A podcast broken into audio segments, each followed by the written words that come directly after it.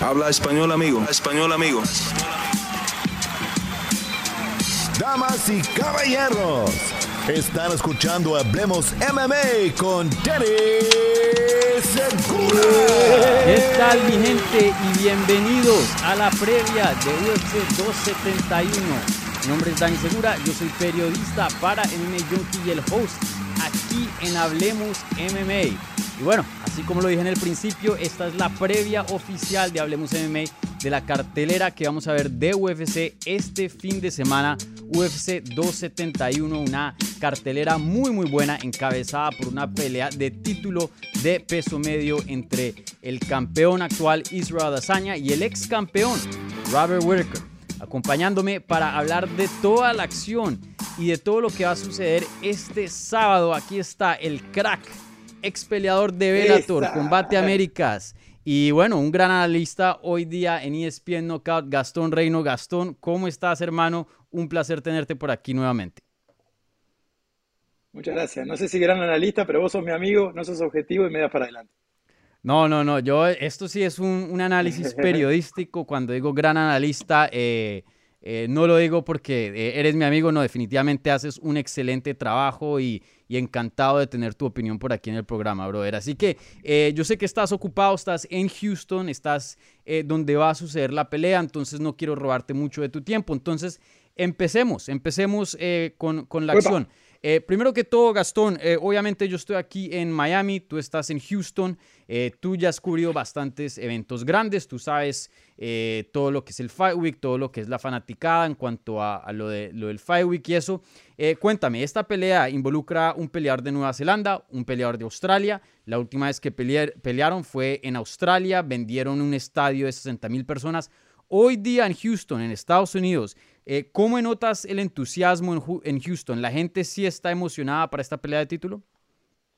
Creo que hasta el momento no pudimos ver mucho. Me voy a dar cuenta ahora en un ratito en, la conferencia de prensa, pero de verdad no vimos demasiado movimiento. Inclusive te debe pasar a vos en, las redes sociales, quizás no vende tanto este, esta cartelera. Y para nosotros los latinos está solamente Marce Rojo, entonces es, es más difícil inclusive generar ese, esa reacción de la gente o ese interés de la gente, pero eh, sin duda va a ser un, va a ser un peleón y, a medida que vayan pasando los días a la semana, la gente se va a aprender. Sí, sin duda. Y, oye, hablemos de, empecemos con, el evento eh, estelar. Esta pelea muy interesante, una revancha, ellos pelearon hace unos años atrás, así fue como Israel Adesanya se volvió campeón quitándole el cinturón a Robert Whittaker. Empecemos con Robert Whittaker. Eh, yo creo que él se ganó esta oportunidad. Usualmente un campeón le dan una revancha inmediata o solamente tiene que ganar un combate, pero la verdad que él eh, tuvo que derrotar a todos los contendientes en las 185 libras para ganarse esta eh, pelea, este chance para pelear por el título nuevamente, ¿no? Derrotó a Darren Till, a Jared Cannonier y a Kelvin Gastelum.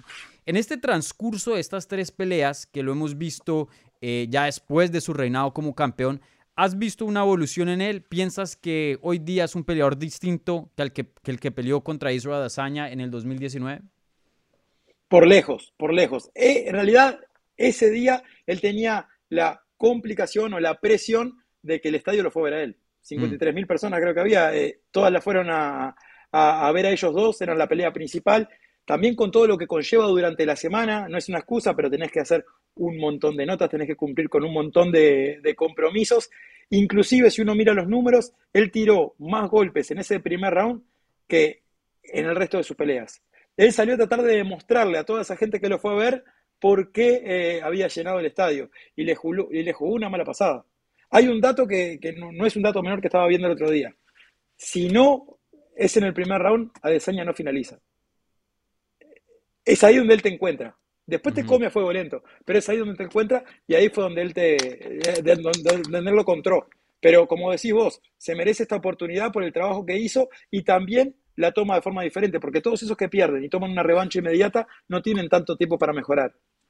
Tuvo mucho tiempo para mejorar eh, que creo que fueron 13 meses sin pelear, después estas tres peleas y, la última fue la mejor pelea de su, de su carrera, la mejor performance de su carrera. No la mejor pelea, pero sí la mejor, la mejor performance. Eh, mirando los números también, esto no es 2 más 2, 4, pero él tuvo cuatro derribos en, en todas sus peleas anteriores y ya va seis derribos en estas tres peleas. Mm. Imagínate lo que evolucionó solamente en la lucha. Ayer le hice la entrevista a, a Whittaker, creo que va a salir, eh, el- sale el viernes en el programa este, de, de, de ESPN Knockout, ya paso el, el chivo, eh, ESPN Knockout el, el show, y, y le pregunté justamente eso, ¿qué, qué crees que, que mejoró en tu juego? Si, si fue la lucha, capaz que eso te dio confianza más para, para el striking, qui- quizás eh, mejoraste más tu juego de piernas, que ya era muy bueno, porque se ve bien en tus peleas, y él me dijo, la mentalidad. Lo que mejoré fue, fue la mentalidad. Me tomé el tiempo y ahora realmente creo que, que soy el mejor. Yo le voy a ganar a, a Israel Adesanya. Y lo dijo con una tranquilidad que, que te juro que me llamó mucho la atención. Se lo ve muy bien a, a Whittaker, pero se enfrenta al que, si no hubiese subido de peso a pelear con Blackovich, todos diríamos que es el mejor de todos los tiempos. Mm. Sí, sin duda, Azaña está haciendo un trabajo increíble. Oye, déjame preguntarte esto porque eh, fue algo que tuvo relativamente un nivel de crítica. Yo creo que fue, yo fui una de las personas que estuvo un poco criticona a esto. Y había muchos, eh, muchas personas, incluyéndome a mí, diciendo, hey, Robert Whittaker merece una pelea de título. ¿Cómo así que le gana Darren Till y no le dan una pelea de título? Le gana Jared Cannonier. ¿Cómo así que no le dan una pelea de título? Teniendo en cuenta eh, la buena, el buen trabajo que había hecho como campeón. Y le tocó tres peleas para poder regresar a este punto, que es algo que no vemos muchas veces en otras divisiones. Muchas Claro. veces el campeón pierde. Lo vimos con Davison Figueredo, ¿no? Pierde y de una le dan una Sí, bueno, eso, eso es un caso, título. es un caso único porque nunca pasaron tres peleas seguidas, una trilogía así, y ahora cuatro. Exacto. lo que pasa es que Bueno, en la, divis- en la división no hay tanto ejemplos. material como acá. Joanna Jacek perdiendo las 115 libras y le dan otra pelea de título. Anderson Silva peleando Ah, contra Chris Weidman y le dan otra Nunes. pelea de título. Eh, ¿Crees que eh, eh, esta, estas, este trío de peleas donde no tuvo pelea de título, algunas personas lo criticaron, pero ¿crees que al final del día fue la mejor opción para Robert Whittaker para poder evolucionar?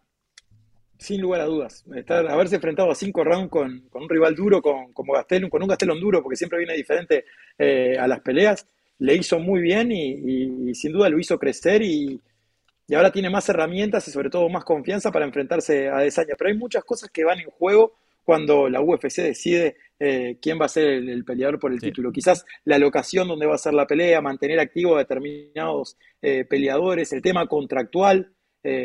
quizás eh, Adesanya eh, estaba esperando para mejorar su tema contractual en una pelea contra Whittaker, por eso ahora firmó ese contrato eh, tan abultado. Son cosas que, no sabemos, solamente ellos lo saben y, sin duda que hacen muy bien su trabajo. Sí, sí. Y, y, en cuanto a Adazaña, pues eh, lo vimos defender su título varias veces en las 185 libras, se vio muy bien. Lo vimos también tener una derrota contra el Jan Blachowicz en las 205 libras. ¿Piensas que esa derrota con Jan Blachowicz lo expuso, mostró carencias de su juego, especialmente en lo que es la lucha? Y sabemos que Whitaker, como tú habías mencionado al principio, eh, tiene más herramientas de, de lucha hoy día. Sin duda que sí, pero antes lo sabíamos, todo el mundo decía, Adesanya viene del kickboxing, la cantidad de knockouts que tiene, lo bueno que es en el striking, hay que tirarlo al piso, como que vos digas a Stephen Thompson, hay que tirarlo al piso. Es fácil, pero tiene que venir alguien, como en su última pelea, que, que lo haga. A Adesanya lo derribaron, pero lo derribaron también con mucha fuerza. Eh, sí, yo le puedo decir a, a Whittaker, ¿sabes cuál es la clave? Tenés que derribarlo, va a tener que ser en el centro de la jaula porque contra la reja es imposible, abre las piernas y no lo vas a poder derribar. Pero una cosa es decirlo y otra cosa es hacerlo. Blackout lo pudo hacer. ¿Lo podrá hacer Whittaker? No creo. Igual se lo vio muy bien eh, con el cambio de niveles. ¿Te acordás de la pelea contra Sí. Canonier? Y yo creo que si él sale con esa intención, por lo menos de amenazar con un derribo, o inclusive buscar un derribo al principio de la pelea, aunque no lo consiga, lo va a tener más atento a los Mm. derribos a, a- a Israel Adesanya, y quizá puede ser la clave. A mí me encanta el análisis. Ante todo, me encanta el análisis. Y ayer estaba mirando peleas, peleas viejas de, de, de Whittaker, peleas viejas de, de Adesanya, y fantaseo yo solo de qué le diría a cada uno si fuera el entrenador. Mirá el sueño que, que sería, ser el entrenador de los dos. ¿Qué, qué tendrías que hacer?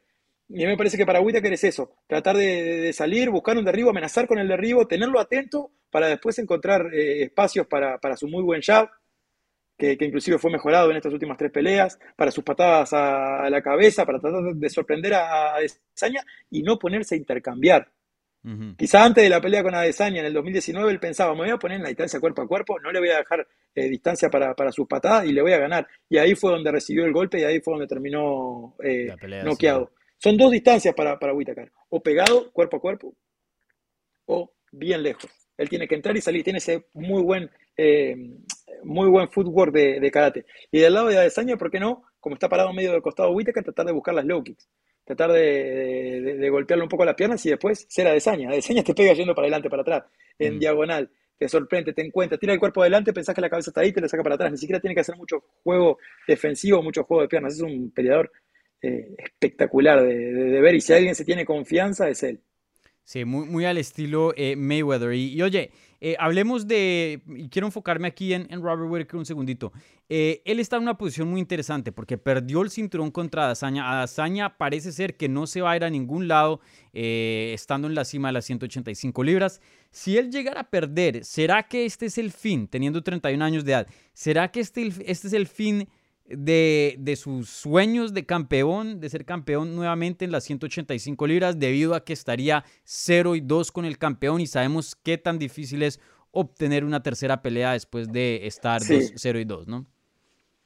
depende mucho de la performance de la pelea. No es lo mismo una guerra a 5 rounds, eh, que yo creo que puede irse a, los 5 rounds si no se termina en el primero, eh, se va a ir a, a los 5 por los antecedentes que tienen que tienen ambos, este, si no va a ser, va a ser muy difícil, sobre todo porque tiene gente atrás que está tocando la puerta, en la misma cartelera. Tiene dos tipos atrás que, de conseguir una buena victoria y una buena performance van a estar pidiendo esa pelea por el título. Sí, bueno, vamos a ver qué, qué sucede con Robert Whittaker. Sin duda, para mí, eh, diría el segundo mejor peleador de la división. Vamos a ver si se vuelve el primero ganándole a Israel Azaña este sábado. Eh, predicción oficial, dime eh, tu pico oficial. ¿Quién crees que va a ganar este fin de semana? El favorito es, es Adesanya, pero creo que no es tan favorito como toda la gente piensa. Eh, creo que, va a ganar, pero, pero Robert Whittaker tiene, tiene con qué ganarle. Justo estas dos peleas, de verdad, Dani, me parece que son demasiado parejas. Va a ser la, estelar según la estrategia que, planteen y la coestelar, ni hablemos, es una moneda al aire. Sí. Eh, pero danos un pico oficial, ahí estás más o menos entre dos. Nuestro amigo Jorge que me diría puñal en el pecho. Puñal en el sin Violencia, sin violencia y sin puñal en el pecho, eh, a Desaña por lo que es a Desaña. Ok, vale. Yo, yo Porque por más, que, por más que Robert Whittaker viene, viene, viene mejor y tiene un muy buen juego de pierna y ha mejorado y mentalmente está muy bien y todo, eh, tiene muchas más herramientas a Desaña, no en el piso, pero yo no, me cuesta creer que lo vaya a derribar. Después lo que hizo me cuesta porque yo dije, si alguien que no va a derribar a alguien es Engano a, a, a Cyril lo hizo, hizo lo que quiso. Pero, pero yo no lo veo eh, en mm. el piso, no lo veo a Whittaker poniendo contra la reja a, a Desaña y derribándolo. Capaz que sucede, pero en los papeles no es. Sí. No es lo que debería pasar. Sí, muy interesante. Yo, yo creo que estoy en las mismas. Eh, en los picks oficiales de M. Junkie escogí a Israel Adesanya, pero tengo un presentimiento de Robert Whittaker y no lo quiero subestimar. Para mí Robert Whittaker técnicamente es un peleador fascinante, increíble, eh, muy, muy bueno. Pero veo también a todos los analistas, todos los expertos también que conocen mucho, ¿no? Eh, eh, yéndose con el Israel Adesanya. Entonces, para mí, como que hay algo que, como que mi mente y la lógica me dice que escoja a Israel Adesanya, pero no sé. Yo tengo un presentimiento medio raro ahí con Robert Whittaker que creo que, que puede sorprender. Vamos a ver qué pasa por ahí. Yo pero estamos de, acuerdo que, estamos de acuerdo que si gana, si gana Whittaker no es Juliana Peña Mandanune. No, no, no, no, no, no, Total, totalmente, totalmente posible. Pero vos, en tu trabajo decís una cosa y en tu casa decís otra. Sí, sí. Así soy yo también. Con eh, otras cosas. Yo escogí, porque bueno, eso fue el, eh, cuando los pics nosotros los mandamos más temprano, ¿no? Creo que los mandamos el martes y esos publican el viernes, si, si no estoy mal. Eh, me fui con Israel Azaña, pero estado en esas. Creo que hoy día me, me cambio al Robert Whittaker. Me parece un peleador excelente. Eh, todos mis respetos a Israel Azaña, también un, peleador muy, muy bueno. Em, creo que se sabe un poquito más de las carencias hoy día de Israel Azaña que antes. Antes, cuando llegaba al tope, creo que era un peleador muy misterioso. Creo que Robert Whittaker aprendió mucho de esa derrota y aprendió mucho de, la derrota de Israel Azaña también. Entonces, eh, ¿será suficiente para ganarle? No lo sé pero por, por, ir, por seguir eh, la, contraria aquí contigo, me voy a ir con Robert Whittaker. Claro, también pasa que en lo emocional cumple un factor importantísimo. Y a Desaña lo ves por lo mal.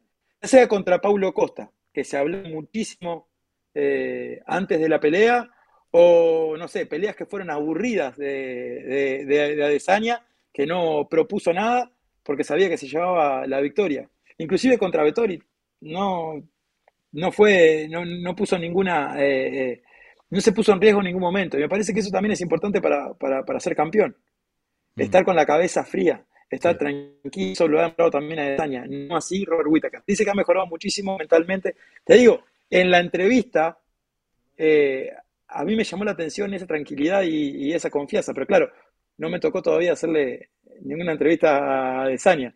La Claro. vez pasada, cuando Desaña peleó acá en, eh, en Houston contra, contra Vettori, me llamó la atención exactamente lo mismo, la tranquilidad que tenía. Vamos a ver qué pasa. También un- una cosa es hoy día, ¿no? Esperemos al careo, porque también yo me acuerdo que Robert Whittaker estaba diciendo las cosas correctas eh, previo a la primera pelea con Israel Azaña. Israel Azaña le estaba insultando, diciendo cosas, ¿no? El trash talk.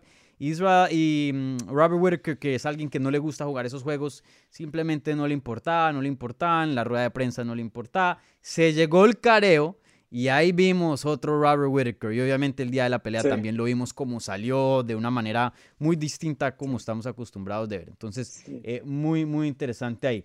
Bueno, eh, Mira, a mí me pasó pas- una cosa antes de terminar. Sí, Con vale, lo que vale. te pasó vos con tus compañeros de MMA Yankee, a mí me pasó cuando vi que, que Israel Adesanya firmó el contrato con la UFC. Yo estaba así cuando vi que Israel Adesanya dije, nada, no, ellos ya saben que va a ganar. Si no, no lo van a renovar antes de la pelea. Dije, nada, no, ya saben que... Hmm, Ellos, ellos que son los de la empresa que organiza todo esto, sí, vamos a ver qué pasa por ahí. ¿Me, escuchas? Yo no te escucho. Mira, eh, pasa esto a veces. Salte del link y vuelve y, entra, ¿vale? Eh, yo voy a seguir aquí hablando aquí acerca de, de las peleas. Porque ya no te escucho, te perdí, te perdí la voz. A ver. ¿Di algo? No. Salte del link si me escuchas y vuelve y entra nuevamente. ¿Vale? Bueno, eh, aquí uno, un- una falla técnica que a veces pasa con, con estos programas, especialmente en vivos, pero ya eh, Gastón va a estar con nosotros en unos momentos, así que eh, todo bien, ¿vale? Bueno, ahora vamos a pasar rápidamente a lo que es el evento. un segundito, ay, qué pena por aquí. El evento coestelar. Ya ahorita que se, se, se involucre el Gastón, vamos a hablar del evento coestelar. El evento coestelar es una pelea de pesos pesados entre Derek Lewis y Tai Tuivasa. Una pelea muy, muy interesante. Aquí ya tenemos a el ¡Opa! Gastón de regreso. Eh, estoy, estoy. entonces, bueno, estamos hablando del evento coestelar Derek Lewis contra Taito Iwasa, una pelea de pesos pesados. No quiero enfocarme mucho tiempo en esta porque quiero eh, hablar de otras cositas y de pronto al final sí, sí tenemos eh, tiempito de contestar algunas preguntas de los fans. Si, si quieren poner algunas preguntas de ahí en el YouTube Live Chat, se las vamos a contestar. Recuerden también un thumbs up y un, un me gusta y, y suscríbanse al canal si no lo han hecho todavía. Esa es la versión de, de Gastón, zapato nuevo y agua, nada de cerveza. Bueno, entonces... La eh, cerveza no puedo. Cuéntanos, cuéntanos. Esta pelea de peso pesado, obviamente es una pelea que los fans le, le encanta, una pelea favorita, una pelea muy interesante. Pero mi pregunta que, que te quiero hacer a ti es más allá de eso, aquí podremos ver un futuro campeón, aquí podremos ver un futuro retador al título o simplemente es una pelea para los fans emocionante, involucrando eh, dos peleadores de peso pesados con un buen golpe y, y ya. Es que ese es el punto. Eh, Los fans la quieren ver, a los fans les interesa y si a los, los fans les interesa le puede dar la oportunidad a titular. Está creciendo Taito Ibasa como la espuma. Eh, Mm. Es impresionante. Ahora eh, va a sacar un- su propia marca, el Yu Ibasa, Ay, para, que, para, para vender eso. Lo vamos a monetizar eh, ese festejo. Yo pienso igual que vos, que es el que conecte primero, pero Sí. vamos a ver. A mí me gusta, a mí me gusta Derek Lewis en, a tres rounds mucho más que a cinco rounds. Tira más. Y Taito Ibasa, aunque muchos piensan que es solamente un golpeador, es un tipo calculador.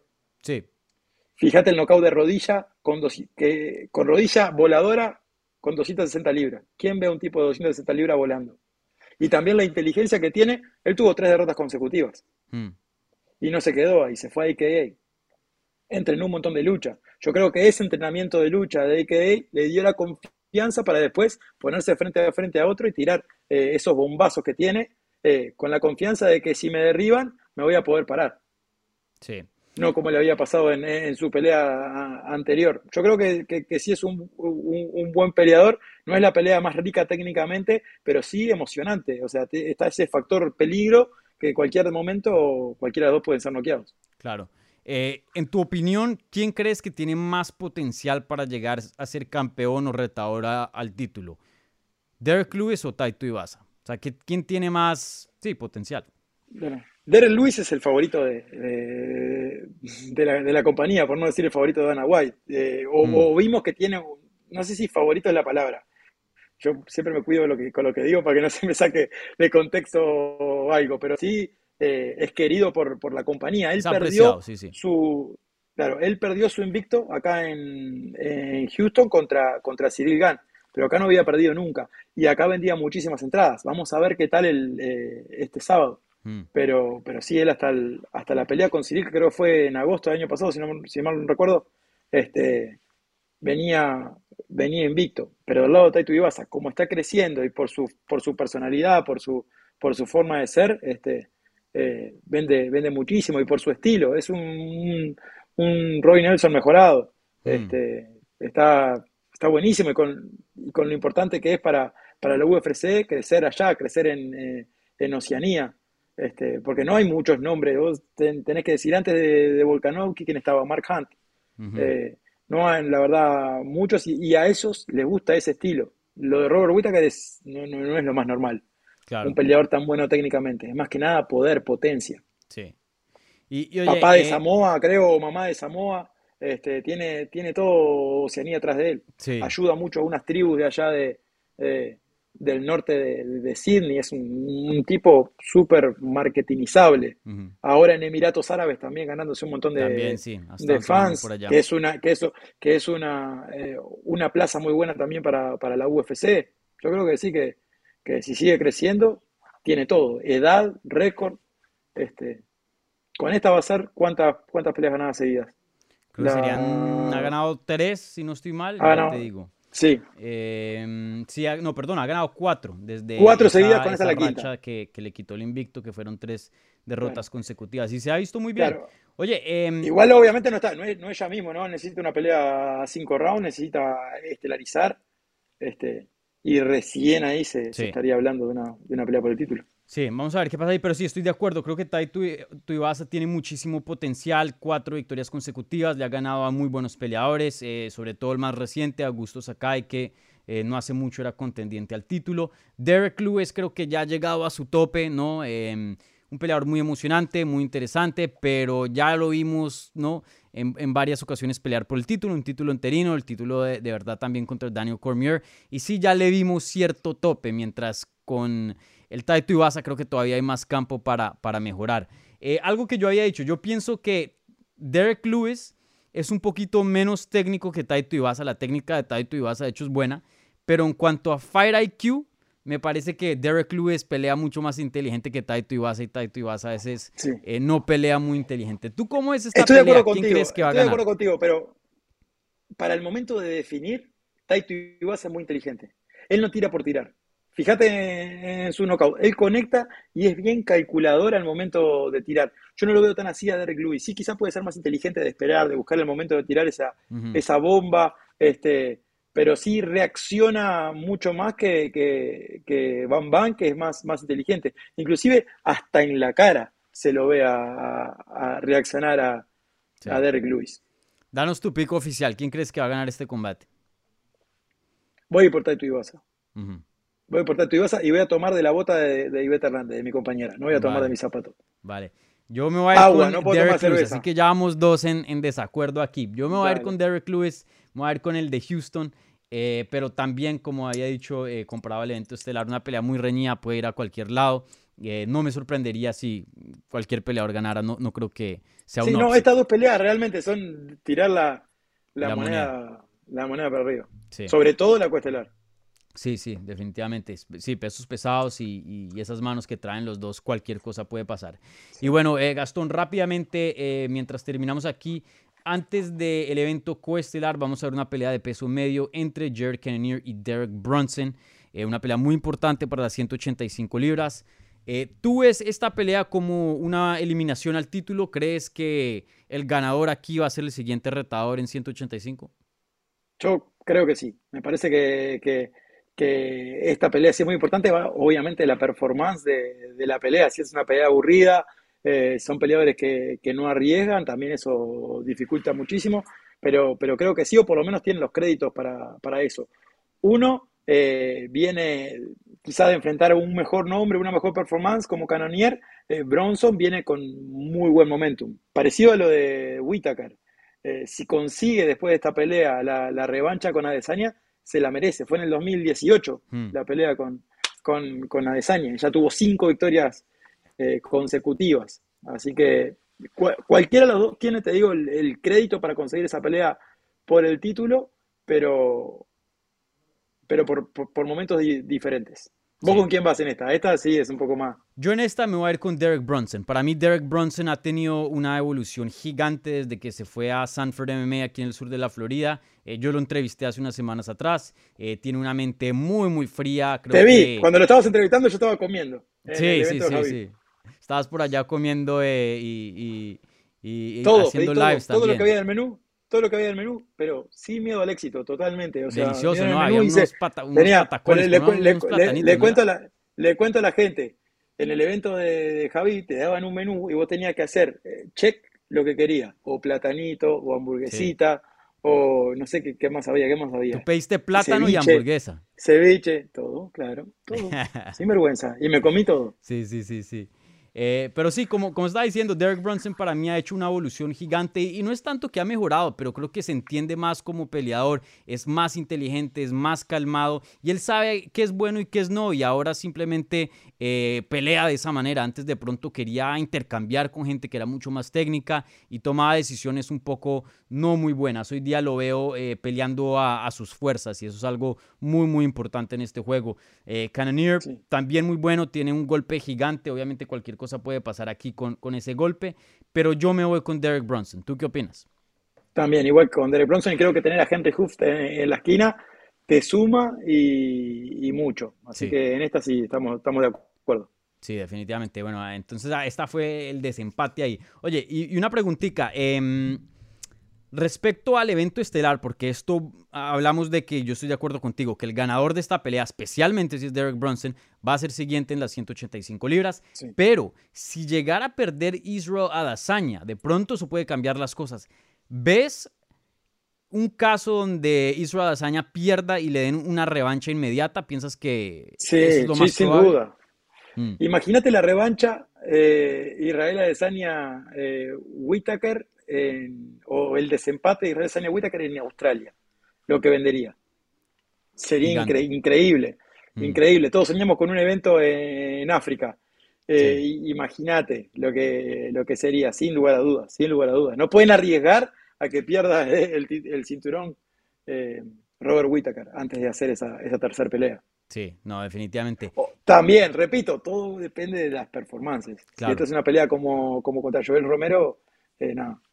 Sí, sí, vamos a ver qué pasa ahí. Creo que sí, el, el Derek Bronson y Jared Cannonier están orando a que gane eh, Israel Adesanya, porque si llega a ganar Robert Whitaker, se le puede complicar las cosas. Y tú sabes, sí. en, en, este juego no se puede esperar. UFC seguramente le, le mandará otra pelea al ganador y eso es tirar los dados de nuevo para para so, so, eh, so, eh, mantener su estatus su, como contendiente número uno o hasta de pronto perderlo, porque tú sabes que cualquier cosa puede pasar. Así que vamos a ver qué pasa ahí. Bueno, Gastón, yo sé que eh, estás ocupado y vas a ir a la rueda de prensa ahorita, entonces no Voy para quiero... la rueda de prensa ahora. Sí, no te quiero robar más de tu tiempo, pero rápidamente. Está el, rápidamente, permiso, está el permiso, está el permiso pedido. Danos una pelea, una pelea que estés atento fuera de esas tres que, que hablamos. Una pelea que Marcelo le Rojo, mencionar Marcelo Rojo contra, contra Keller Phillips. Es un gran peleador, Marcelo Rojo. Eh, recibió, él no peleaba desde septiembre del 2019 en Combate Américas. Y mm. recibió, si no me equivoco, fue marzo del año pasado, sí. la, la, oportunidad contra, contra Charles Jordan. En una categoría más arriba, sin tener un campo de entrenamiento completo.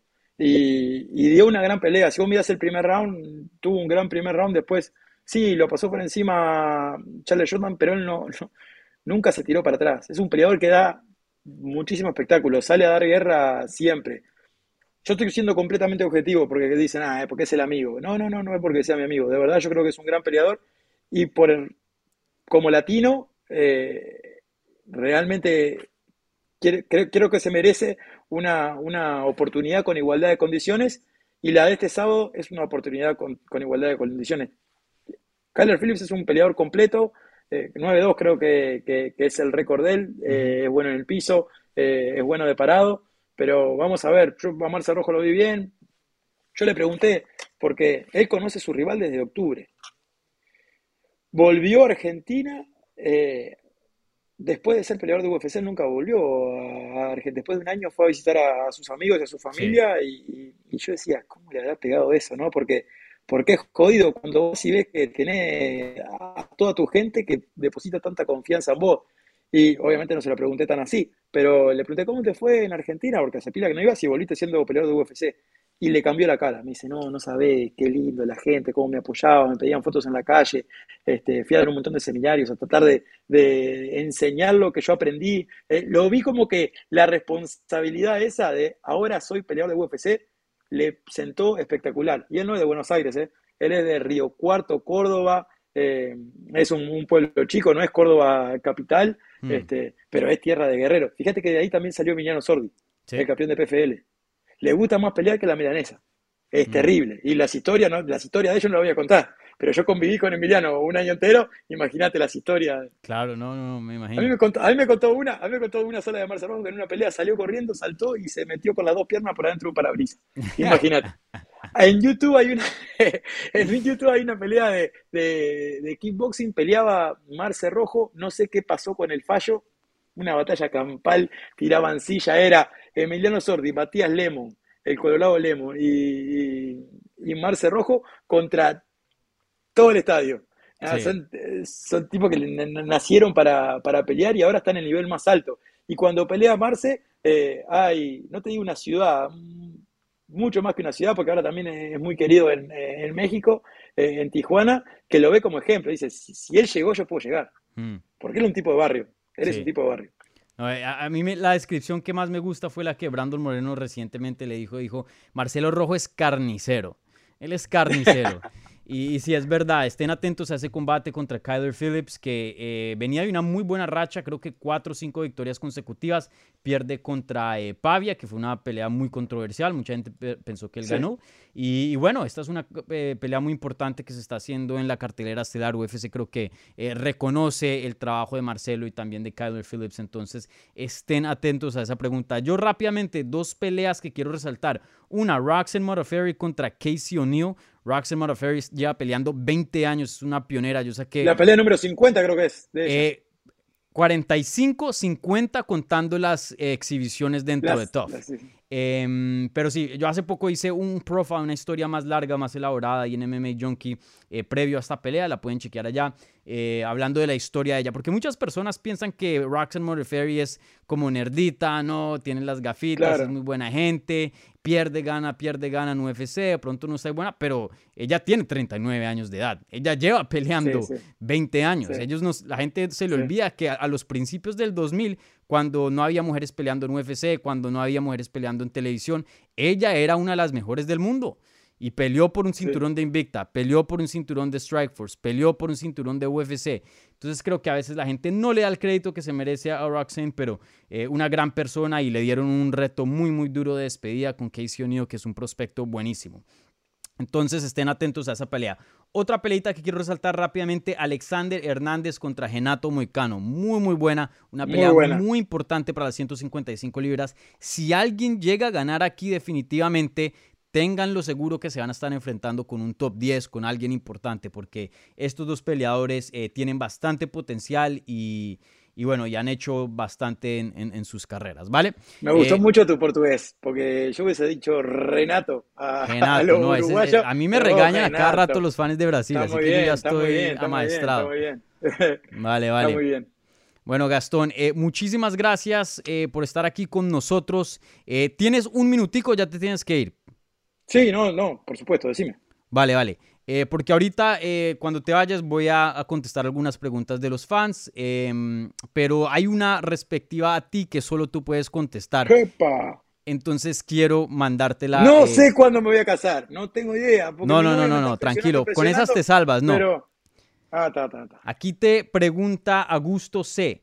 ¿Cómo está de su operación el Tonga? ¿Cuándo lo vemos en la jaula? Danos un update. Hace poco eh, tuviste una operación de la rodilla. Cuéntanos cómo va eso y te veremos eh, en la jaula en el futuro.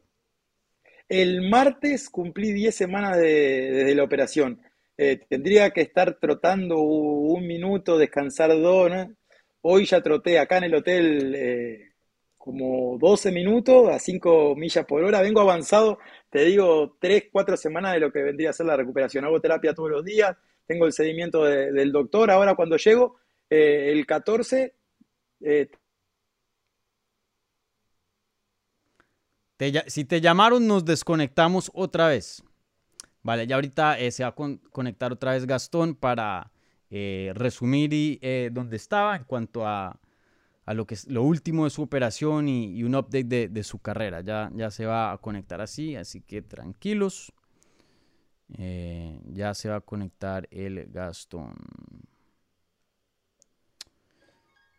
Listo, aquí está Gastón. Bueno, Gastón, em, sí, no- nos, nos cortamos otra vez. Cuéntanos.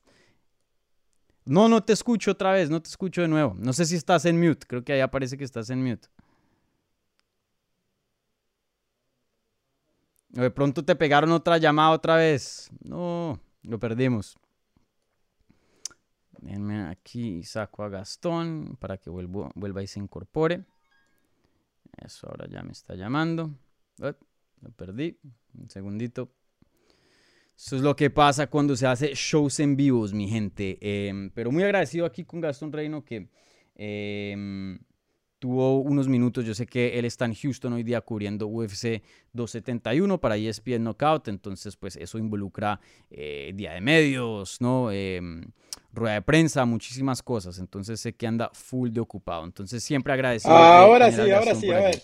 Sí, nos decías, nos decías, brother, que corriste Tengo, un poquito tengo en el reunión con el doctor cuéntanos. el 14, el 14 de febrero Hmm. eh, y me va a decir, yo no sé si una de dos, o el doctor está soltero, que me metió el día de San Valentín el 14 de febrero, o le gusto, ojalá que no, porque es viejo y pelado y era viejo y pelado.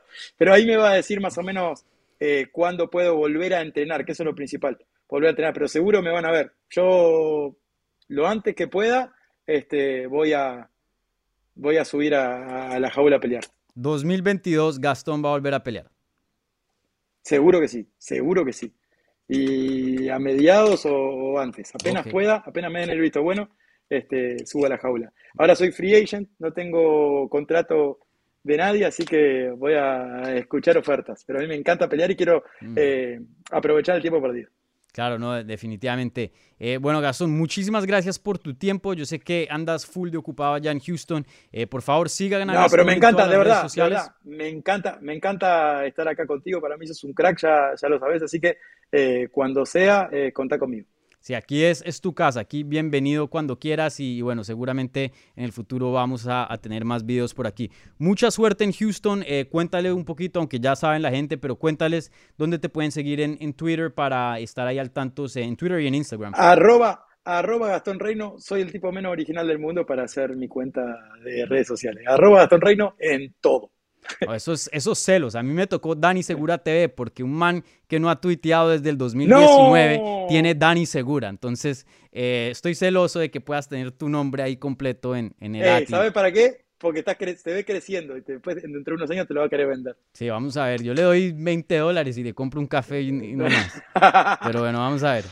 Bueno, gracias, bueno, Gastón. grande. Eh, suerte por allá en Houston. Un abrazo y, y bueno, eh, seguramente eh, aquí esperando eh, cobertura siempre calidosa de, de- de tu lado. Excelente trabajo ahí en ESPN Knockout. Y, y bueno, síganlo, gente, porque muy buen trabajo está haciendo Gastón. Gracias, amigo. Abrazo grande para todos. Chao. Bueno, mi gente, eh, con eso aquí concluimos la parte de la previa con Gastón. Eh, yo voy a eh, quedarme unos minuticos de más para contestarles algunas preguntas. Quería contestar preguntas con Gastón, pero pues obviamente él estando en Houston, la rueda eh, de mm, la prensa, la rueda de prensa empezando ahora en, en unas horas, pues él tiene que estar ahí con anticipación para hacer el check-in de medios y todo eso. Entonces, eh, pues desafortunadamente no lo pudimos tener más tiempo, pero sin duda nos dio un gran análisis el tiempo que estuvo aquí. Entonces, eh, mi gente, si tienen alguna pregunta acerca de UFC 271, yo sé que muchas personas hicieron preguntas cuando hice eh, Hablemos Live ayer la transmisión del programa semanal donde contesto sus preguntas. Les no, no, les contesté algunas de UFC 71 porque les había dicho guárdenlas para la previa. Entonces, este es el chance, esta es la oportunidad para que ustedes hagan preguntas en el live chat de YouTube y yo se las voy a contestar, ¿vale? Eh, como siempre, denme un like a este video, suscríbanse al canal si apenas están sintonizando. Esta es la previa aquí en Hablemos MMA de UFC 271, que ya estuvimos analizando la cartelera o, las peleas principales con Gaston Reino, eh, ex peleador de Bellator de Combate Américas, hoy día agente libre y, bueno, eh, comentarista y, analista ya en ESPN Knockout, ¿vale? Entonces, empecemos a contestar las preguntas, inquietudes que tengan acerca de UFC 271. A ver, mm, por aquí el Tonga, mucha gente eh, mandándole apoyo al, al Tonga. Saludos, crack, saludos, Roberto, muchísimas gracias. Diego Guichón dice, Guichón dice, ¿se retiró el Tonga? No, no se ha retirado. Como vieron eh, ahorita que nos dio un update, él tuvo una lesión de la rodilla, se ha estado recuperando, pero sí terminó su, su contrato con Combate Américas creo que el año pasado, si no estoy mal, eh, a principios del año pasado, a principios del 2021. Entonces, hoy día Gastón no tiene casa en cuanto a promotora, eh, es agente libre. Y, bueno, muy interesante, vive en Miami, hay muchos shows que se hacen en Miami, quién sabe si vuelva a firmar con Bellator, Combate Américas también hace muchos shows en Miami, podría ser una opción. UFC, uno nunca sabe, ¿no? Eh, definitivamente hay opciones para el Gastón, entonces em, vamos a ver, vamos a ver, pero lo dijo aquí en Hablemos MM, ustedes lo escucharon, regresa en el 2022, a mediados del 2022 probablemente, así que esperemos ahí buenas noticias del Gastón en unas eh, semanitas. ¿Vale? Les recuerdo, si tienen alguna pregunta de la cartelera, pónganla ahí en el YouTube Live Chat y yo se las voy a contestar en unos eh, segunditos, ¿vale? Aquí Nicolás eh, Quiroga dice, ¿ya escucharon a Taito Ibasa que piensa tomar cerveza del protector de bolas de Derek Lewis? Sí, un comentario muy asqueroso. Eh, yo no sé cómo hace el Taito Ibasa para no tener problemas estomacales porque todas las porquerías que se toma y se come son terribles, ¿no? cada pelea, y bueno, ni siquiera cada pelea, estoy seguro que cada fin de semana está haciendo shoes y ni siquiera es de su propio zapato. Y aunque solo el propio zapato de uno creo que es asqueroso, pero siendo lo mismo de uno, ¿no? El mismo sudor, el mismo mugre, lo que sea, pues se cambia un poquito, pero ya de hacerlo de personas extrañas, eh, ya eso eso es otro nivel. Yo no sé cómo hace para tener un, un buen estómago. Y, en una pelea, creo que fue la última que le ganó a Gusto Sakai, si no estoy mal, o, o, la penúltima, creo. Eh, hay un video, yo fui de los pocos que me di cuenta y luego salió el video eh, cuando estaba viendo la pelea en vivo. Le dan una cerveza a un y unos fans. Un zapato ajeno, eh, cerveza que quién sabe de dónde salió. Pero antes de eso, abren la salsa picante de Dustin Poirier. Y no es que le echan dos goticas, no, le quitan la tapa. Y eso salió un chorro. Y él se toma eso y empieza a hacer así. ¡ah!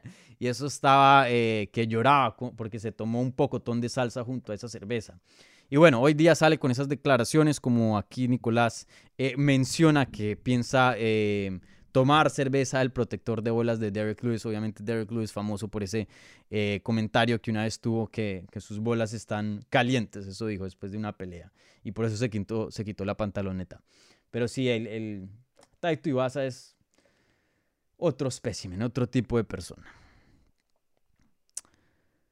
Diego Guichón, otra vez eh, una pregunta por aquí. ¿Quién lo ve mejor, Bronson o Cannonier? Ya hablamos un poquito de esto con Gastón, pero para mí Bronson. Eh, hoy día Bronson me parece que tiene más herramientas, me parece que es más inteligente, me parece que em, un poquito más refinado, me parece que está un poquito en su mejor momento. Jared Cannonier, un peleador muy bueno, con un golpe durísimo, pero pues sí tiene 37 años de edad, ¿no? Eh, Viene de una racha relativamente buena, cuatro victorias y una derrota en sus últimos cinco combates y esa única derrota fue contra Robert Whittaker, que hoy día pues está peleando en el evento estelar, ex campeón, otra vez retando por el título. Entonces no una derrota mala, eh, pero simplemente creo que la lucha de, del Derek Bronson con su inteligencia, eso va a hacer la diferencia y lo veo ganando una decisión muy convincente, si no finalizando eh, bien tarde en la pelea, no sé, el tercer round o, a finales del segundo. Pero yo veo a Derek Brunson ganando esta pelea. Y eso que es el, el favorito Jared Cannonier, ¿no? Estoy aquí yéndome contra la corriente. Pero yo, yo pienso que Derek Brunson va a ganar. Igualmente, Gastón Reino está de acuerdo con, con mi análisis, como mencionó ahí. Bueno, ¿qué otras preguntas hay por aquí? Les recuerdo, el super chat está abierto si quieren dejar una donación, por más pequeña que sea, eso ayuda al canal. Si les gusta el contenido de aquí y quieren apoyar este proyecto, por favor, eh, donen ahí algo en el super chat, que eso todo se invierte al canal en, equipos, en, softwares, en, muchas otras compras. Entonces, eh, ahí muy apreciado, ¿vale? ¿Qué otras preguntas hay por aquí? Gabriel Palermo pregunta, ¿sabes cuál es el básico de Israel Adesanya con este nuevo contrato? No. No lo sé y lo había dicho en el episodio de ayer de Hablemos Live, algo muy desafortunado que se ve en las artes marciales mixtas, es que hay una cultura de que no se habla mucho de, lo que se gana, de lo que se paga. Todos los peleadores calladitos, UFC ha hecho eh, iniciativas para, para que eso no salga a la luz y ha ido más allá y hacer cosas legales, cambios dentro de las comisiones, porque lo único que podían hacer o el único acceso que tenían los periodistas como yo es ir a una comisión y pedir los pagos que, son revelados, los pagos oficiales para los, em, los impuestos y eso. Y pues eso no siempre indica eh, el pago de un peleador, porque recuerden que hay eh, pagos por eh, pay-per-view, o sea, puntos de pay-per-view, de pago por evento, y, muchas otras cosas más. A veces UFC da bonos que no están dentro de, del pago, ¿no? Entonces sí ganan un poco más. Pero más o menos nos da una idea de cuánto gana un peleador. Y, es muy interesante porque en el boxeo, el boxeo sí le gusta eh, mostrar qué tanto paga. No, Canelo firma un contrato con The Zone de 100 millones de, dólares o, lo que sea era. Em, Floyd Mayweather se ganó 100 millones o 300 millones peleando con Conor McGregor. Esto, lo otro. Les gusta hablar de eso. MMA, cuando se anuncia algo así como lo de Arazaña, y lo de Arazaña literalmente las palabras fue un trato loquísimo, un trato grandísimo, un trato histórico, pero hablemos de la, de, del monto, hablemos del monto. Si es un trato histórico, díganos cuánto está ganando Israel Adesanya. Porque estoy seguro que muchos boxeadores que no son tan famosos, eh, campeones, eh, no quiero decir mediocres, pero no, no, no tan importantes como Israel Adesanya, están ganando lo mismo, sino más. Entonces, eh, no, no tengo datos, probablemente nadie va a tener datos en eso, como lo dije en las artes marciales mixtas, eso es muy, muy secreto, esas cosas. Aquí a 13 con una muy buena pregunta que le había hecho en, el, eh, en la transmisión de ayer de Hablemos Live, el episodio número 4, que no la contesté, pero aquí la voy a contestar. Y dice, Dani, yo te pregunté ayer, ¿qué crees que haga Robert Whittaker en esta pelea? Que sea súper inesperado estilo Inganu luchando. Creo que Gastón dijo cosas muy importantes aquí en el análisis. Una de ellas es que él no ve cómo Robert Whitaker va a derrumbar a um, Israel Adesanya y lo va a controlar el suelo. Simplemente no lo ve. Especialmente contra la jaula, no lo, no lo ve. ¿Por qué? Adesanya es muy bueno en cuanto a su defensa de ríe y también es muy largo. Entonces eh, él esparrama esas, esas piernas, coge una base muy fuerte contra la jaula y nadie lo puede sacar de ahí. Ahora, la lucha que, el éxito que tuvo en lucha, y por eso perdió Israel Adesanya contra Jan Blachowicz. El éxito, el éxito que tuvo Jan Blachowicz fue también, no solo porque Jan Blachowicz es un buen grappler y tiene buena lucha, pero también porque simplemente era más grande. Por eso hay categorías. Porque cuando la técnica es relativamente similar, otros factores ya entran a, a ver qué define un ganador. Y muchas veces es peso. Si tú y yo peleamos de la misma manera, si tenemos la misma técnica, pero tú pesas 150 libras y yo peso 200, pues el de 200 va a ganar, ¿no? Entonces, en ese caso, esa es una ventaja que Jan Blachowicz tenía contra de Adesanya, el peso, que Robert Whittaker no va a tener. Entonces, pueda que la lucha de Robert Whittaker sea un poquito mejor que la de Jan Blachowicz, si no igual, pero sí hay una diferencia de fuerza y una diferencia de tamaño. Entonces, no voy a decir que es imposible, pero yo estoy con Gastón y lo veo un poco difícil que Robert Whittaker haga una estrategia como la de Engano contra Zero Gun y simplemente lo derribe, lo controle y gane una decisión de esa manera. Ahora, lo que sí pienso es que, como Gastón dijo, si puede mandar un takedown, si puede llevarlo al suelo por lo menos por dos segundos y vuelve y se para a Israel Azaña, o ponerlo en el clinch y tener una, posición dominante con dos underhooks, ¿no? Dos, los dos brazos debajo de los de Israel Azaña y ponerlo contra la jaula, controlarlo un chin, eso va a plantar una semillita en Robert Whittaker. ¿Por qué? Porque si te derriban un poquitín, si te controlan contra la jaula, ¿no? Y tú no estás haciendo mucho, pues obviamente eso favorece en puntaje al que está haciendo eso, al que está implementando eso. Entonces le va a poner una semillita de, duda de, hey, me tengo que proteger, porque si a mí me controlan contra la jaula cinco minutos en un round, pues lo pierdo. Entonces creo que en eso sí puede cambiar la dinámica y eso le puede abrir el striking a Robert Whitaker. Entonces, sí pienso que vamos a ver grappling de, de, Robert Whitaker. Sí pienso que hasta en algún punto lo derribe. Sí pienso que lo controla contra la jaula pero no creo que vamos a ver largos plazos como vimos a Dazaña contra Jan Blachowicz o Engano contra Zero Gun, donde Robert Whittaker lo va a derrumbar y lo va a controlar por minutos. Eso sí no lo veo. Em, creo que hoy día, como dije, Israel Dazaña cuando estaba en su ascenso, habían muchas cosas que no se sabían, muchas cosas inesperadas y era difícil prepararse para Israel Dazaña. Pero hoy día Israel Dazaña tiene, ya les digo, desde que peleó contra Robert Whittaker, ha peleado cuatro veces. Una fue cinco rounds, otra duró dos rounds, perdón, tres duraron cinco rounds y una duró dos rounds. O sea, solo con las tres peleas de cinco rounds, cada, esos son 25 minutos cada pelea. Entonces, estamos hablando de 75 minutos, ya que hay más de, estudio, de, evidencia, de, grabación eh, en Israel Azaña. Eso es bastante. Por eso es tan difícil quedarse campeón, porque mucha gente observa y ya cada vez que defiendes tu título hay más conocimiento de ti. Se sabe qué es lo que haces, se sabe qué es lo que te sirve, se sabe qué es lo que no te sirve. Entonces, em, hoy día Robert Whittaker entra con más conocimiento, con una mejor cabeza, con más experiencia. Em, entonces, yo lo digo aquí, yo, yo mi, mi, pico oficial para MMA Junkie fue Israel Azaña pero tengo un presentimiento que Robert Whittaker sí puede llegar a hacer algo, aquí. Entonces, muy buena pregunta a 13. Sí creo que vamos a ver lucha, pero no al estilo Engano, eh, Zero Gun. No al estilo de, de Engano y Zero Gun.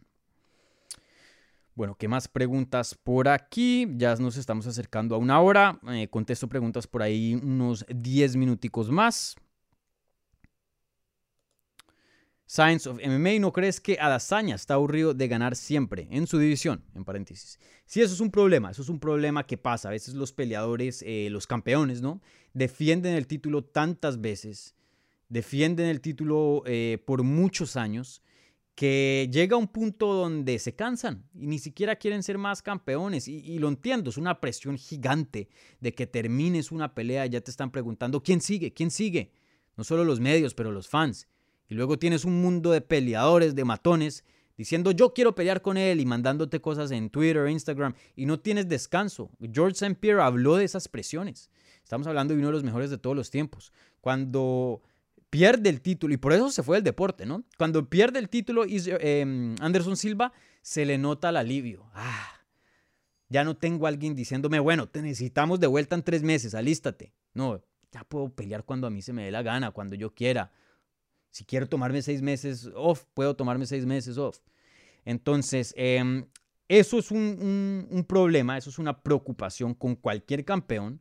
Eso incluye Israel Azaña, pero Israel Azaña sí lo veo bien enfocado y le han preguntado acerca de eso. Hey, ¿qué tanto te has pellizcado para no caer en la trampa? Hey, ya le gané a este. Hey, ya es otra, otra defensa de título más. Pensemos en 205. ¿Qué tanto, qué tan enfocado estás? y él ha dicho no, yo sigo con hambre. Yo sigo con hambre. Entiendo por qué la gente se siente así, pero ese no es mi caso. Y sí lo veo así. sí lo veo así, no lo veo distraído. Entonces, em, para mí eh, sí es una preocupación, pero para mí no, no he visto eso en Israel Azaña, no creo que eso sea el caso en él hoy día. ¿Qué otras preguntas hay por aquí? Saludos desde Chile, dice em, que sea Ferrada, saludos. Quiero visitar a Chile, me encantaría.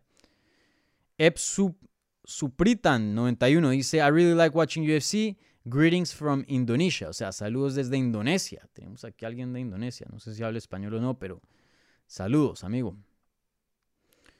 ¿Qué más eh, preguntas hay por aquí?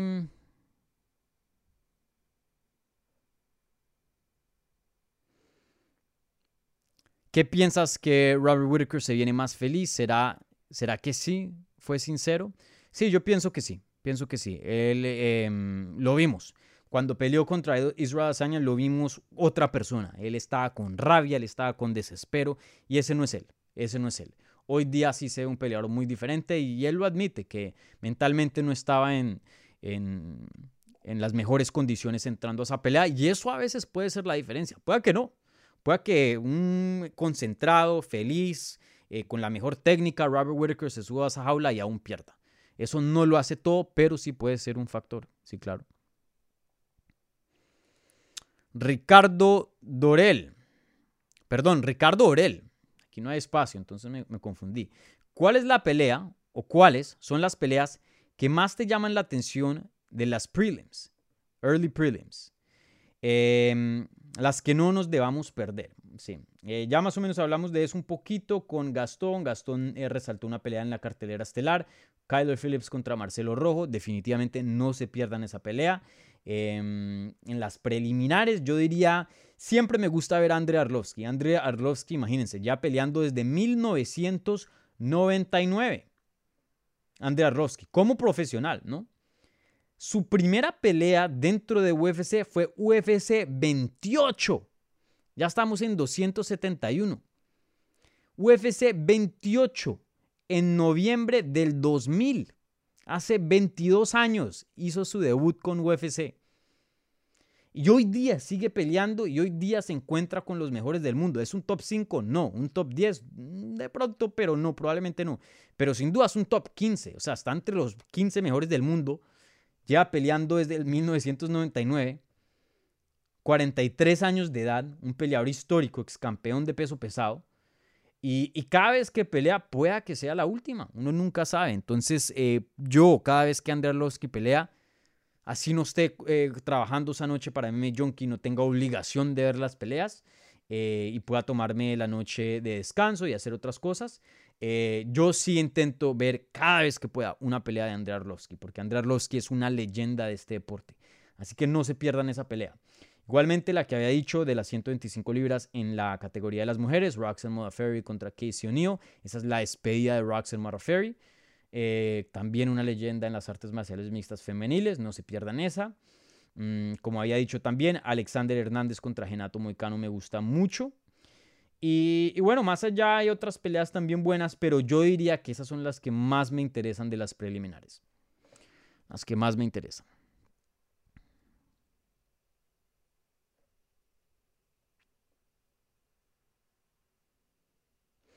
¿Qué otras preguntas hay por aquí? Me dice Andrés Sierra, bro, ¿de dónde, de dónde de Colombia eres? Qué bueno, una sucursal en Medellín, seríamos los primeros. Em, yo soy de Bogotá. Yo soy nacido, criado en Bogotá, pero hoy día vivo en los Estados Unidos. Diego Nieto dice, Dani, gracias por tu labor, saludos desde España. Em, ¿Qué dices de la vuelta de Romero? Esta es la previa de UFC 71. Mis disculpas, qué pena contigo, Diego. Te respondo esa pregunta, hazla para el siguiente episodio de Hablemos Live la próxima semana, ¿vale? porque sí tengo bastante que decir de, la pelea de Romero, que para los que no saben, regresa el 6 de mayo en París, en Bellator, contra Melvin Manhoff. Pero quiero mantener el topic aquí solo de, de UFC 271, porque hay otros, se, se sintonizan y no ven el título, hey, UFC 271 previa, están escuchando el podcast y estoy hablando de otras cosas. ¿Qué otras preguntas hay por aquí? El pinche güey. Saludos, señor Dani. Luis, soy tu Ibasa. Ya lo, ya lo habíamos hablado con Gastón. Yo me voy con Derek Lewis. Gastón se va con Taito Ibaza. Para tener nuestro análisis ya más en, profunda, eh, mira otra vez la transmisión en, replay cuando eh, terminemos aquí, ¿vale? Bueno, creo que esas son todas las preguntas que hay por aquí. Ah, bueno, perdón. Diego Fernando Huelva Silva. Eh, dice, ¿crees que Israel Adazaña pueda defender más veces que Anderson Silva? Mmm, esa está buena. Anderson Silva defendió su título muchísimas veces. Fue campeón por muchos años. Anderson Silva defendió su título, si no estoy mal, 10 o 11 veces. Déjenme chequeo su récord para cerciorarme y, y tener los datos correctos. Eh, sí, ganó el título en el 2006 y lo defendió una, dos, tres, cuatro, cinco, seis, siete, ocho, nueve, diez. Diez veces, lo defendió diez veces. Em, hoy día Israel Azaña, ¿cuántas defensas tiene? Tiene mm, una, dos, tiene tres apenas. Pensé que tenía más. Entonces necesita siete defensas más de título. No lo veo posible. Lo que hizo Anderson Silva en ese entonces era muy especial, muy, muy especial. Muy pocos lo pueden hacer. Demetrius Johnson rompió el récord en 125 libras con 11 defensas. Eh, John Jacek, que tuvo un reinado muy largo, creo que fue 6. Mm, es difícil, es muy difícil de hacerlo y especialmente hoy día que la evolución de las artes marciales mixtas es aún más y más y más rápida. Eh, creo que es posible porque hizo Adazaña relativamente joven, tiene apenas 32 años de edad, 7 peleas más o 7 defensas más de títulos significaría, mm, si pelea más o menos entre 2, 3 veces al año, serían unos dos añitos más, dos y medio, entonces lo pondrían 34, ya llegando a 35. Mm, es posible, pero lo veo complicado, porque esa división está muy, muy buena y, y, creo que Israel Azaña ha ganado y se ha mostrado dominante, pero no de la misma manera de Silva. Silva comprobó en peleas que estaba a niveles, o sea, él bajaba las manos y peleaba así, que, o sea, llegó un punto donde nadie, no había respuestas para pelear contra Anderson Silva, no había pero la edad lo, alcanzó y, bueno, ahí lo vimos perder. Pero con Adazaña sí, hemos visto unas carencias aquí y allá. Él no es tan dominante como Anderson Silva era eh, cuando Silva era campeón. No es tan dominante como eso, pero sin duda un gran campeón. Puede que llegue cerca, yo creo que llega cerca. Pero mm, dudo que lo empate o lo pase con 10 defensas de título. Bueno, con eso terminamos aquí la previa de UFC 271. Muchísimas gracias a toda la gente que se sintonizó en vivo, a toda la gente que estuvo mandando preguntas por aquí. Muchísimas gracias a Gaston Reino por tomar de su tiempo y, darnos un poquito de su análisis aquí en la previa de UFC 271. Eh, un par de anuncios. Eh, tengo una entrevista con Marcelo Rojo que publiqué ayer anoche, creo, o esta mañana ya ni me acuerdo. Obviamente Marcelo Rojo pelea en la cartelera estelar, entonces estén al tanto de, esa entrevista. Igualmente en el lado inglés, si saben inglés, tengo una historia con Roxanne Modafferi. En MMA Junkie, igualmente una entrevista en video con Derek Bronson, que pelean en la cartelera estelar. Entonces, si quieren ver mi contenido, eh, eh, búsquenlo ahí en MMA Junkie, obviamente en inglés, como dije. Entonces, eh, sí, vean esa entrevista de Marcelo Rojo, muy buena. Eh, muy interesante las cosas que, Marcelo estuvo ahí hablando en la entrevista. Y, bueno, em, para la siguiente semana, Dios quiera, tengo entrevistas planilladas con la campeona de Invicta FC, eh, Invicta FC, Karina Rodríguez. Igualmente una entrevista con Joel Álvarez. Y ahí estoy trabajando en otros invitados también. Entonces se vienen cosas buenas, ¿vale? Se vienen cosas buenas, entonces estén ahí al tanto, ¿vale? Muchísimas gracias. No se les olvide, síganos en todas las redes en hablem, arroba Hablemos MMA. Eso es Instagram, Twitter y Facebook. Si no se han suscrito al canal, suscríbanse. Yo pongo muchas noticias en el Community Tab. Igualmente, eh, tenemos contenido aquí en Hablemos MMA muy único. Eh, yo había dicho hace unas transmisiones atrás que el mejor canal de las artes marciales mixtas en español y creo que una persona medio tuvo un problema con ese comentario y luego otros comentaron ahí diciendo, no, este sí es el mejor y, no quiero... No quiero dármelas, no quiero... Em, otras personas están haciendo un excelente trabajo. Jorge Ebro, que es un gran amigo, hace un muy buen trabajo en su canal. Em, bueno, y, muchas personas tienen contenido muy, muy bueno, ¿no? Eh, pero Eh, lo único que quería decir con ese comentario, no quería ofender a nadie, lo único que quería decir es que aquí estamos haciendo cosas muy, muy únicas. Literalmente las mejores entrevistas con los peleadores de habla hispana la pueden encontrar aquí y no es de vez en cuando, es semana tras semana hablando con campeones como Brandon Moreno, hablando con contendientes top. Eh, aquí tenemos, eh, hemos tenido a Vicente Luque, a Valentina Shevchenko, a Javier Méndez, el coach de Habib, por Dios, Fabricio Verdum, eh, muchos, muchos nombres. Así que... Em, Así que eh, no, no, no, no, no quiero ofender a nadie, sigo el mejor canal de, habla hispana. Simplemente lo único que quería decir era em, que pues estamos haciendo cosas muy únicas que, no se ven en otros lugares aquí. Entonces, eh, gracias por el apoyo que siempre me han dado. Recuerden, suscríbanse, un like a este video. Busquen eh, Hablemos MMA en todas las plataformas de podcast para, em, para, mm, para tener este mismo contenido en audio, más portátil. Y bueno, mi gente, ya eso es todo, eso es todo. Eh, estén al, al tantos para el domingo. El domingo voy a hacer una reacción a UFC 271, el análisis ya después de las peleas. Entonces, esa será la próxima vez que, que nos veremos, ¿vale? Un abrazo, disfruten las peleas este fin de semana, cuídense y nos vemos pronto. Chao.